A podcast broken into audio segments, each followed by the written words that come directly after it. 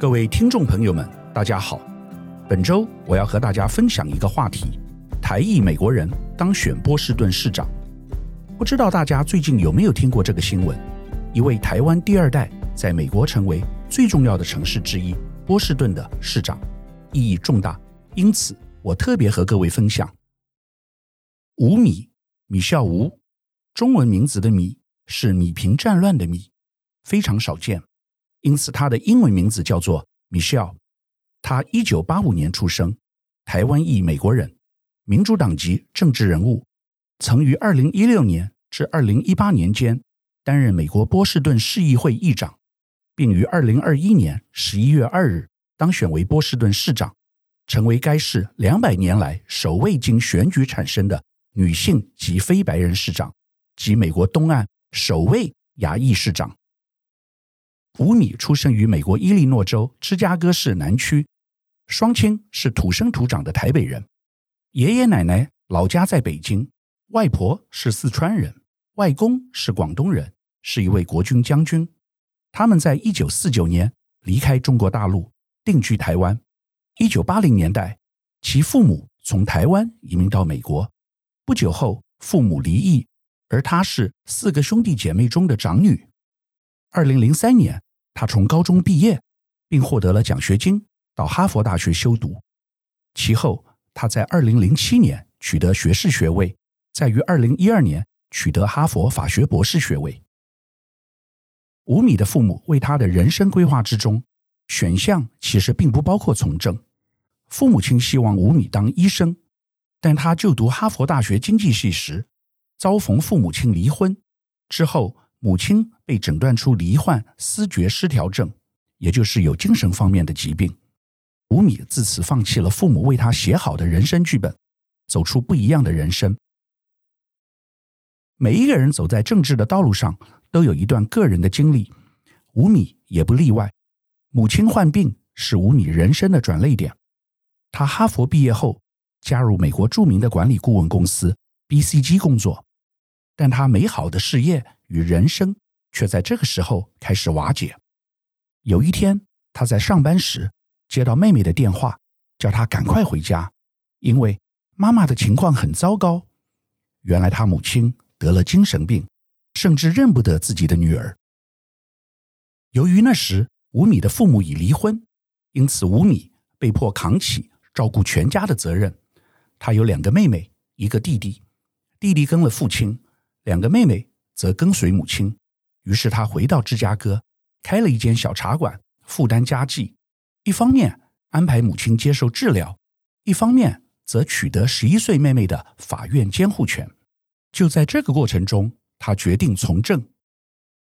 吴米正如同其他少数族裔受到歧视，他帮母亲申请医疗保险和地方政府急难救助，都受到许多阻碍，因为过程非常官僚。他自己开一个小茶馆赚钱也不是那么容易，因此吴米了解到，如果亚洲人要在美国社会出人头地，一定要有政治的关系，才能够让像他母亲这样语言不通、少数族裔弱势族群的声音能被政府和社会听到，并且取得适当的照顾。吴米要照顾妹妹和母亲，还要做生意，蜡烛两头烧，心力交瘁。但他颇有商业头脑。当时他开的茶馆里，所有的茶都是以中国古代诗人命名，例如杜甫和李白，吸引不少文青。可是吴米不甘从此就庸庸碌碌的过一生，因此他带着母亲和妹妹返回波士顿，重新考上哈佛法学院，并认识了他的恩师，现任民主党参议员华伦 （Elizabeth Warren）。华伦曾竞选民主党总统候选人。后来输给拜登，吴米担任华伦的助理，并且帮他竞选了参议员，开始他的从政之路。每个人的人生都有贵人，而华伦便是吴米的贵人。他是哈佛法学院的教授，而吴米是他的学生。有一天，吴米走进华伦的办公室，向他道歉，表示自己因为家庭问题关系，无法全心投入课业，非常惭愧。不过，其实他的成绩是还可以的，这一点感动了华伦。他说，在自己二十五年的教学生涯中，从未碰过类似的例子，那么优秀而又谦卑，因此决定力挺吴米。从此，吴米的政治人生开始走上快车道。吴米后来进入波士顿市议会，连任四届市议员，并且在第三任任期（二零一六到二零一八年）内担任议长。二零一零年，吴米开始在波士顿市政厅工作，在此期间，他利用以前茶馆的经验，为波士顿的餐饮界制定了首部开业指南，以协助当地餐饮业界发展。同时，他亦积极在波士顿社区推进餐饮车计划。最后成功在市政厅广场导入了三辆餐饮车。二零一一年，他开始在波士顿医疗中心为低收入的患者们提供法律咨询服务。二零一二年，吴米在哈佛法学院时的导师伊丽莎白·华伦宣布竞选联邦参议员，而他也成为华伦的竞选团成员。在华伦竞选期间，吴米与不同的选民组织接触，包括有色人种。LGBTQ 团体、退伍军人、女性主义团体等等。其后，华伦成功击败挑战争取连任的共和党代表布朗，成为麻萨诸塞州的首位女性联邦参议员。我们从这里可以看得出来，吴米要为多元种族、少数族群发声，和他的导师华伦很类似。在二零一九年夏天，因为不满波士顿交通局提高轻轨、公共汽车。及隧道等公共运输服务的收费，吴米带领了群众抗争。他认为波士顿应该提供免费公共运输服务，而这个政策也成为了他最具知名度的政策之一。绿色新政也是吴拟主要政见之一，以二零四零年实现碳中和为目标，呼应民主党内进步主义派推动绿能因应气候变迁的政策主张。这正是吴拟聪明的地方，因为由于地球暖化、气候变迁，绿能成为现在全球最关切的议题。美国政府也计划在东北海岸投资建立大型离岸风电场，这都符合高阶白领知识分子的关切及诉求。在此同时，五米的免费公共运输服务对中小阶层的选民相当具有吸引力。这就是五米所谓在重大未来议题和市井小民生计。两者兼具的意义，并让他同时取得上层和下层、白人以及有色人种的选票，因此得票率高达百分之六十三。美国政论家在评论吴米时，认为他是有备而来。我相信吴米没有一开始就准备一飞冲天，而是不断的扎根。波士顿是白人精英城市，而吴米拥有哈佛大学最顶尖的学位。等于获得了美国主流社会的认可，但波士顿近年有色人种已超过百分之五十，因此需要有人为他们争取权益。吴米的双重优势让他获得选民的青睐。吴米发表胜选演说时表示：“我们准备让所有波士顿人知道，在世代变迁与让路灯不熄之间，在以大胆方案解决问题与填补道路坑洞之间。”我们不需要选择，而要企图宏大并脚踏实地地实现变革。我们需要也值得两者兼具，这一切都是可能的。波士顿是美国白领精英的大本营，著名的哈佛大学和麻省理工学院就在波士顿，这也是美国早年移民登陆新英格兰时的所在地。传统波士顿是一个白人的城市，但近年，已经变得更多元，有来自不同背景的有色人种，但值得注意的是，亚裔人种只有占百分之十一，并非主流。所以吴米这次当选波士顿市长非常难得，说明他不仅有少数有色人种的支持，更赢得了大批白人的支持。接下来我要为大家介绍的人物，也是来自台湾的第二代，他就是去年美国民主党总统候选人。杨安泽 （Andrew Yang），他有一阵子选票排名曾高居第六名，仅稍微落后华伦。今年稍早，他曾参加纽约市长党内初选，最后落败。纽约毕竟是世界最大的城市，背景太过于复杂，因此可能没有准备好迎接一位台湾背景的亚裔市长，不像波士顿。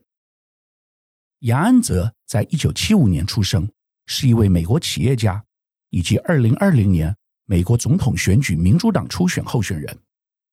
杨安泽在争取二零二零年美国总统提名时，提出推行针对所有美国成年人的无条件基本收入，每月发一千美元，以应对自动化快速发展对劳动力市场带来的挑战，因此在网络上获得较多关注。杨安泽出生于美国纽约州，他与妻子卢爱玲 （Evelyn） 都是来自台湾的移民家庭。他的父母是在加州大学伯克莱分校就读时相遇的。他的父亲获得了物理学博士，过去在 IBM 和 GE 工作。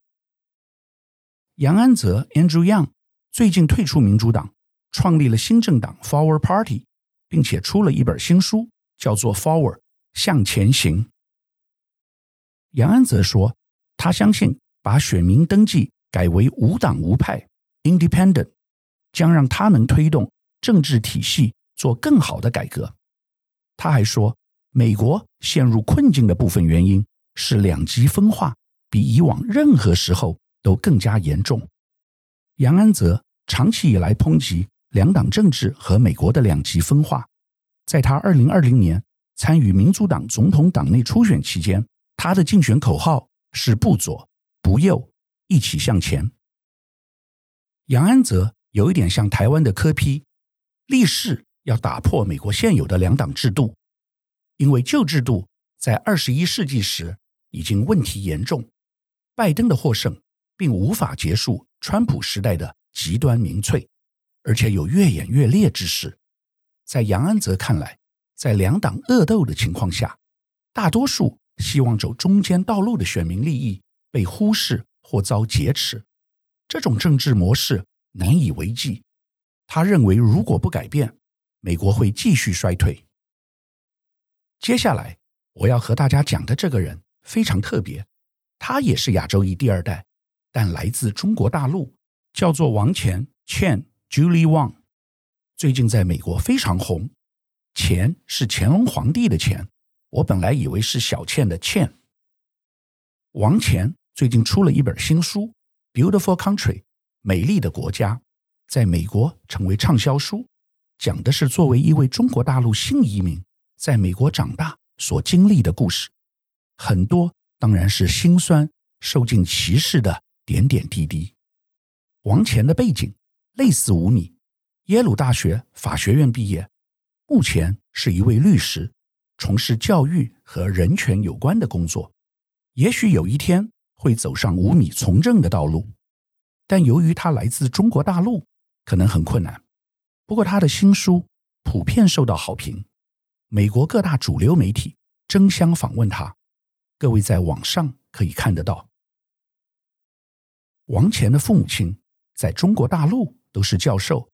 一九九四年，带着当时七岁的王钱从中国大陆来到美国，他们是所谓的非法移民，在纽约过着下等人的生活，躲躲藏藏，随时担心被遣返出境。